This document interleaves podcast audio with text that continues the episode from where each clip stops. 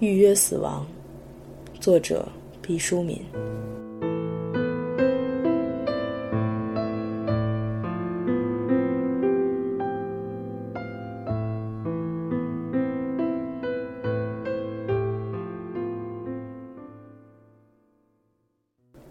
一，淡蓝色卡片，并为通知单。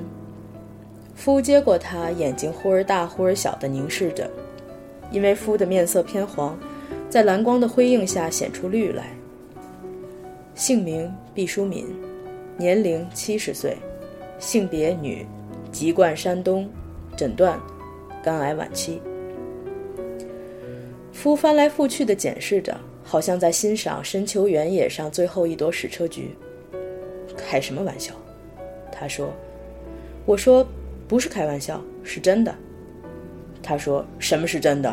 七十岁，肝癌，为什么要选七十？这是你的吉祥数。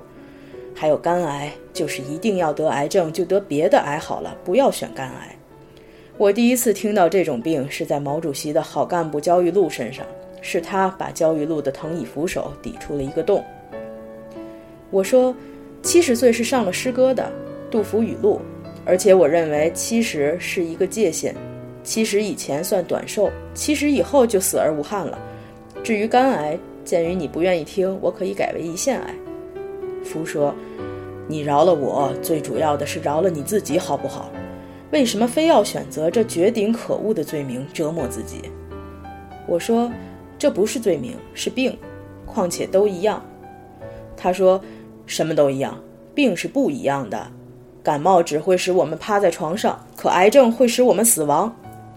我说你不错，你在给一名优秀的内科医生当了近二十年的丈夫后，已经相当内行。有人是久病成医，你是久爱成医。他说：“我们不要说这个话题了，好不好？我知道你最近在临终医院采访，今天就弄了这么个劳什子来吓我。我们离死还远着呢，我们还年轻。”我拿起小镜子，照照他，又照照我。屋里有许多镜子，可惜都像木板一样镶在固定的地方。我们每天走到那个角落看自己，光线总是从特定的角度照着自己，在朦胧的旮旯里，我们总以为韶华依旧。现在小镜子近在咫尺地逼视着你，你看得清岁月之网每一个绳扣。夫说：“镜子老了。”我从书包里往外掏磁带，精致的小盒子像一块块果酱夹心饼干，从我的手指柔滑地脱落。夫从录音磁带的夹层里拈出一张张内容提示，这是我在偷录的间隙匆匆写就，潦草不堪。八十六岁的痴呆病人痴骂医务人员，五男二女要求拔下其母的氧气吸管，英国临终关怀医学专家詹姆斯博士参观医院时的讲话。我把一盒磁带卡进音箱，嵌下按键。极为急促的呼吸声，夹杂着怪异的喘息。知道这是什么声音吧？我问。听说有一种三 X 级的录音带，录的是人们做爱时的音响，可惜咱无缘见识。这就是吗？夫说。不要想入非非，这是一位垂危病人最后的呼吸。你或我，或是其他的任何人都可能发出这种声音，只是那时自己不一定听得清。人生应该完整，我怕你听不到，才特地录来这最后的光彩。好好听听吧。人和人其实相像，生的时候都是一样的血污，死的时候都是一样的抽液。明晰的知道这个全过程，该是文明人类的需要。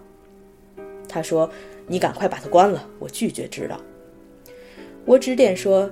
这是最后的叹息，其后就是永恒的沉寂。高宝珍的音箱并没有听我的预告，在那个老人艰难地吁出悠悠长气之后，是一声尖锐的汽车喇叭。临终关怀医院设在马路边，这里还有癌症病人痛苦的呻吟。我说，换了一盘磁带，我不听，不听，不听。他斩钉截铁地说，甚至还用双手捂住耳朵。这个动作使他显得很幼稚。死亡使我们所有的人幼稚。你不要以为人们知道的越多越好，好奇心是有限的。我知道你是想写一篇有关临终关怀的文章，但是我要告诉你，没有人想看这样的文章。人们拒绝谈论死亡。他索性走过去，锁住声音。我知道他说的是事实。我们这个民族不喜欢议论普通人的死亡。我们崇尚的是壮烈的死、惨烈的死、贞洁的死、苦难的死。我们蔑视平平常常的死。一个伟人说：“人固有一死，或重如泰山，或轻如鸿毛。”我们就不由自主地认为世上只有这两种死法。其实大多数人的死像一块鹅卵石，说不上太重，但也不至于飘起来。你可以拒绝一切，但不可以拒绝死亡。拒绝可以把世俗的一切圈在外面，好像一座荒凉的古堡，但死亡会大踏步地越过樊篱，镇定地挡住你的去路。我决定探索普通人的死，看不看由你。